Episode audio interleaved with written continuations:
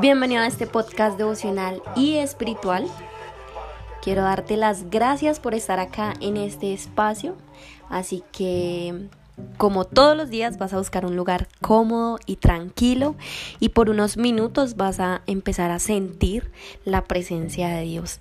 Puedes cerrar tus ojos, irte a un lugar tranquilo, a un lugar en donde no, no tengas distracciones o no hayan distracciones. Y, y bueno, va, voy a, por unos segundos voy a estar en silencio y mm, vas a llamar a la presencia de Dios por unos segundos ahí en donde tú estás. Y si quizás te es difícil, si quizás de pronto dices como, "Ay, es que no sé cómo hacerlo, vas a buscar una sola herramienta para que por medio de tu silencio Dios pueda saber que en ti hay un corazón completamente dispuesto. ¿Listo?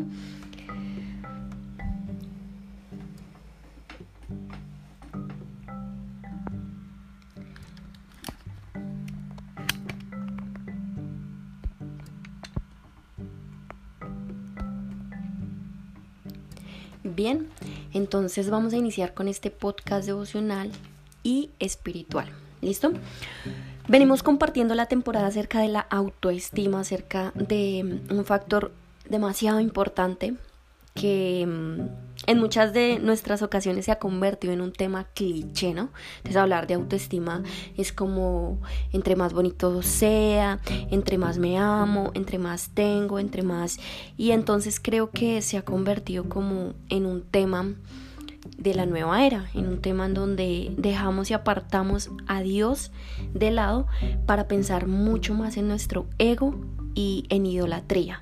Pero hoy, eh, y gracias a estos últimos días, hemos estado compartiendo la autoestima en base al entendimiento espiritual. Y hoy eh, es la segunda característica que te quiero compartir la segunda característica de un bajo nivel de autoestima tiene que ver mucho con vivir en base a nuestro entorno. Y hoy es el día en el que la vamos a sanar, ¿listo? Entonces así que compartimos experiencias bíblicas, estudiamos estas experiencias y le compartimos a Dios nuestro agrado para que sea la bondad de su Espíritu Santo a través de nosotros sanándonos, ¿listo? Así que te voy a compartir esta experiencia bíblica que arranca con Moisés cuando Moisés huye a Madián. Esto está escrito en el capítulo de Éxodo, capítulo 2, versículo 11. Y dice que por aquellos días Moisés ya mayor fue a donde estaban sus hermanos y vio que ellos estaban trabajando duro y observó cómo uno de los egipcios lo estaba maltratando a uno de ellos, a un hebreo. Así que miró alrededor y vio que no había nadie y lo que hizo fue matar a este egipcio. Lo enterró en la arena. Y en el versículo 13 dice que salió también al día siguiente, vio a dos hebreos riñendo y le dijo al agresor, ¿por qué golpeas a tu prójimo? Es decir, Moisés estaba golpeando a alguien y lo que eh, Moisés vio que alguien estaba golpeando a una persona y entonces lo confrontó y le dijo, ¿por qué golpeas a tu prójimo? Y él respondió, ¿quién te ha constituido jefe y juez de nosotros? ¿Piensas matarme como mataste al egipcio? Y en ese momento Moisés temió, es decir, tuvo miedo y dijo, la cosa se sabe. ¿Listo? Así que en este momento lo que él hizo fue huir del faraón y se detuvo en una tierra, que en ese caso pues fue Madián, ahí se sentó junto a un pozo y el sacerdote de Madián tenía siete hijas, vinieron estas a sacar agua y cuando estaban llenando los abrevaderos para dar de beber al rebaño de su padre, llegaron unos pastores y lo echaron de ahí. Entonces Moisés se levantó, salió en defensa de estos jóvenes y abrevó su rebaño.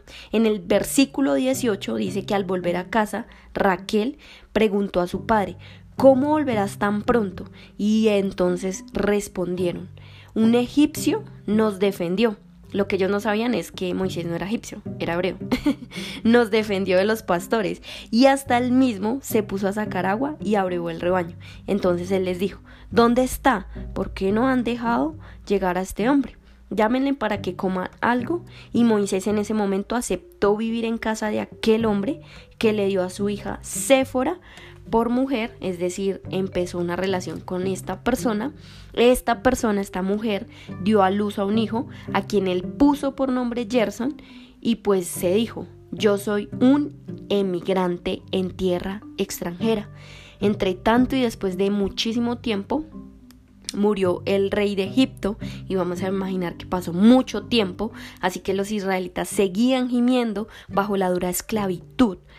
Y esto esta esclavitud subió hasta Dios, es decir, llegó hasta los cielos, y Dios oyó su gemido y se acordó del pacto que hizo con Abraham, Isaac y Jacob.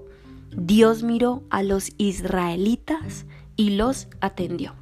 Hoy quiero hablarte de dos cosas importantes que sé que Dios quiere que nosotros aprendamos y enseñamos en este momento para comprender un poco más acerca de la base y el principio de la autoestima según el entendimiento espiritual. Uno tiene que ver con la intención del corazón, tiene que, ver mucho con el pecado, cómo el pecado influye en nuestra autoestima.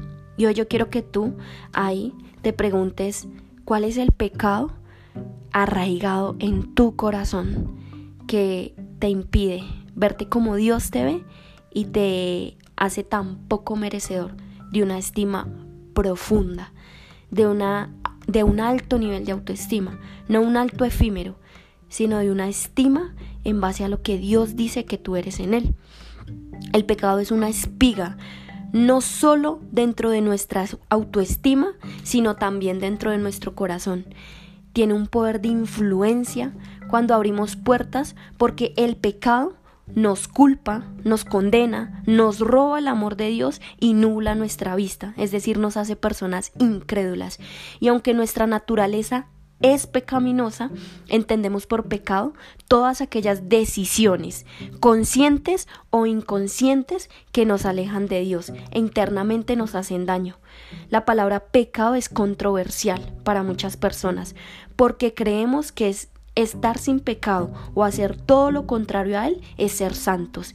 Y nosotros no somos santos porque nuestra naturaleza no sea pecaminosa. Somos santos porque creemos en Jesús y a través de Él estamos completamente salvos de nuestra condición pecaminosa, de nuestra naturaleza pecaminosa. Y no es cierto.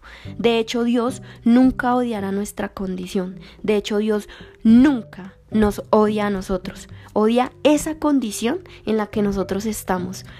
La aborrece, porque es la barrera que nubla nuestra relación con Él y nos impide verlo de la forma en la que Él nos ve a nosotros. La baja autoestima influye, pero la baja autoestima combinada con el pecado influye aún más.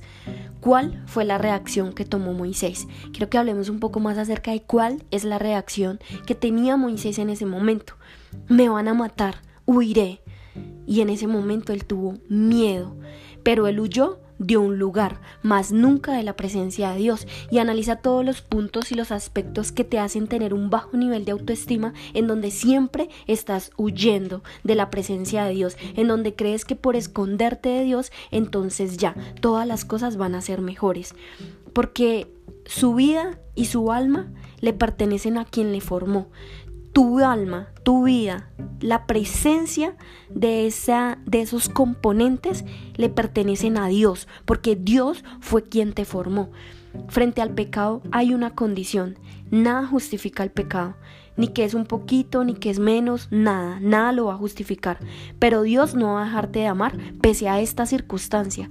¿Y qué tiene que ver esto con la autoestima? soltar el pecado te hace caminar con la mente de Dios. Quiero que te lleves esto. Quiero que le preguntes hoy a Dios, Dios, yo quisiera profundizar tanto en mi autoestima, pero yo quiero que tú me enseñes qué tiene que ver esto con la autoestima. Y Dios sé que está ahí con nosotros diciéndonos, si tú sueltas ese pecado, te haré caminar con mi mente, que es pura y divina. En la mente de Dios no hay temor. En Timoteo y hay un versículo en Timoteo que dice, pues Dios no nos ha dado un espíritu de temor, sino de poder, de amor y de dominio propio. Entonces, ¿quién es Él que hace que caminemos más en espíritu y menos en pecado? El poder del Espíritu Santo sobre nosotros. Y seguir a Jesús es todo un estilo de vida. La condición de una sana autoestima se activa en base a reconocer que no importa el entorno, si Dios ha trazado un camino, si Dios me dice que puedo hacer algo, Dios lo cumplirá. Caminar más en propósito y menos en base al entorno hace que logremos valorarnos de forma espiritual y ya no tanto de forma personal. Una sana autoestima y una autoestima espiritual es mucho más sana que una autoestima material. Si tan solo supieras que la base más fundamental es saber cuidar de tu espíritu que es eterno, si lo alimentas de Dios, el espíritu cuidará de tu estima personal. Si tú aprendes a alimentar tu espíritu de la forma correcta, yo te aseguraré que Dios alimentará tu estima personal. Entonces te verás diferente. Quizás no tendrás que cambiar tu físico, pero te verás diferente porque tu espíritu te hará ver diferente, sin pretender cambiar absolutamente nada físico de ti. El Espíritu es quien en nosotros produce un amor interno personal. Y esto sucede cuando le damos valor a Dios. A Dios le pertenecemos. Es un amor especial, es un amor único. Cómo el entorno influencia en nuestro entorno. Hoy quiero hablarte un poco más acerca de cómo es que el entorno influencia en nuestro cerebro y pese a esto nos crea una nueva dirección. Y le haré a mi corazón migajas, le haré a mi corazón una intención banal, le haré a mi corazón simplemente una polilla que con el tiempo se desvanece. Quiero que hoy tú tengas una condición genuina e intencional y que seas amable. ¿Qué me hace fijarme en lo verdaderamente importante? Fija nada más tu mirada en lo eterno. Así que el cerebro es un, un componente especial que juega un papel muy importante dentro de nuestra autoestima, porque él nos hace percibir, pensar, razonar y aprender. Pero el cerebro cumple una gran característica y es que tiene la capacidad flexible de cambiar. Así que tú no tienes excusa. Gracias a la neuroplasticidad y a la ontogenia, que es un comportamiento y son experiencias pasadas que pueden darnos placer si nosotros dos arraigamos también nuestro comportamiento y empezamos también a transformar ese proceso mental, entonces veremos no solo la gloria de Dios en nuestro espíritu, sino también en nuestros hábitos, porque primero construimos hábitos mentales antes que los físicos. El pensamiento es el que nos conduce a tener un comportamiento y evolucionaremos y nos adaptaremos de una forma cambiante, de una forma a la que Dios nos nos ha llamado a hacer. El entorno modula nuestras actividades. El entorno es el que a ti te dice, es que tú eres esto, es que haz esto, es que compórtate así, es que di esta grosería, es que mejor esto. Las personas con las que te rodeas, lo que escuchas, lo que piensas, lo que ves, todo lo que está ahí en tu entorno es lo que te está moldeando. Pero yo quiero hoy regalarte esta promesa. ¿Cuál es el mejor entorno que logramos experimentar? Vivir en base a la palabra de Dios. Es un entorno completamente diferente, porque lo ves, porque lo escuchas, porque lo piensas y porque en base a ese poder que tú le das a tu mundo interior, entonces verás la gloria de una sana autoestima a través de la gracia de Dios. La palabra de Dios dice que Él ya estaba escogido para una misión. La palabra de Dios hoy te dice que tú eres elegido para una misión y si quisieras huir a donde quiera que te escondieras, Dios te hallaría para recordarte que te está llamando a algo y que no puedes huir de eso. ¿Cómo se vive en base a la palabra de Dios? Mira, yo hoy quiero romper con todas las cadenas religiosas, voy a romper con todas las cadenas de incredulidad, hoy voy a romper porque entre más el tiempo pasa, más más estamos en un mundo en donde ya no tenemos sentido común. Estamos en un mundo en donde nos han enseñado que lo malo se ha convertido en bueno. Pero hoy yo, con el poder y la gracia que me concede el Espíritu Santo, te quiero dar esto, que es entendimiento espiritual de la voz de Dios. ¿Cómo se vive en base a la palabra de Dios? Tres contextos. La voz de Dios en nosotros produce un mayor entendimiento espiritual. La voz de Dios en nosotros nos da dirección en base a la obediencia, que no es castigo ni leyes, sino es bendición. La voz de Dios en nosotros apaga el fuego de nuestras emociones, esas emociones que a veces nos alertan, que no son malas, pero son efímeras, inconstantes, inconscientes y muchas de ellas a veces nos inestabilizan, nos sacan de control. Pero Dios y su palabra hace esto para equiparnos con dones espirituales. La voz de Dios nos hace transformar la identidad que tenemos, es decir, los pensamientos internos que tengo de mí la mayor parte del tiempo posible, aun cuando nadie me ve. Dios en mí produce una nueva identidad. La voz de Dios nos hace enamorarnos de Jesús, porque no existe un humano tan perfecto como Él. Tú nunca vas a conocer a alguien y a un amigo tan real como lo fue Jesús. La voz de Dios nos hace construir una relación íntima con el Espíritu Santo. La voz de Dios y su palabra limpia nuestro corazón. La voz de Dios y su palabra nos redimide, nos redimide de culpa, de condenación, de pecados, de persecución, nos hace habitar en su presencia, no solo en el mundo externo, sino en el mundo espiritual, en base también a nuestros pensamientos. Y lo más importante y las promesas más importantes que hoy Dios quiere que tú sepas para sanar tu autoestima es que te va a unir a Dios por la eternidad. Y así que Jesús, al finalizar muchos de sus sermones, sus prédicas, cuando predicaba y estaba expandiendo su reino, quienes tengan oído para oír, que oigan, y quienes tengan ojos para ver, que vean. No me creas nada, compruébalo tú. Las promesas que hoy Dios quiere regalarte están escritas en Romanos 8:37. Antes de todas estas cosas, y vas a nombrar todo tu pantano. Quiero que nombres todo tu entorno. Antes de la queja, antes de la falta de propósito, antes de la incredulidad. Si estás pasando por una enfermedad, vas a nombrar esa enfermedad, la falta de dirección, el área emocional, la ruptura amorosa, el pecado, el homicidio, la lujuria, los pensamientos suicidas, la brujería y el alcohol. Antes de todas estas cosas, somos más que vencedores por medio de aquel que nos amó por lo cual estamos seguros de que ni la muerte ni la vida, ni lo alto ni lo bajo, ni lo presente ni lo porvenir, ni ninguna otra cosa creada nos podrá alejar del amor de Dios, ese que es en Cristo Jesús. ¿En cuál entorno quieres vivir hoy? Yo te lo dejo a disposición. Sabes que te lo entrego. ¿En cuál entorno quieres vivir hoy? ¿En base a, a todo lo que estás viviendo actualmente o en base al entorno de Dios? Que es presencia pura, en base a la palabra o en base a lo que vives. Una roba la paz, otra equilibra y sostiene esa paz. Yo te amo y te bendigo. Hoy Dios te dice en Proverbios 4:21, no se aparten de tus ojos, guárdalos en medio de tu corazón. Y Efesios 2:18 te dice que por medio de Él tenemos entrada a un mismo espíritu. Efesios 3:12 dice que en quien tenemos seguridad y acceso con confianza por medio de la fe, si no es en Él.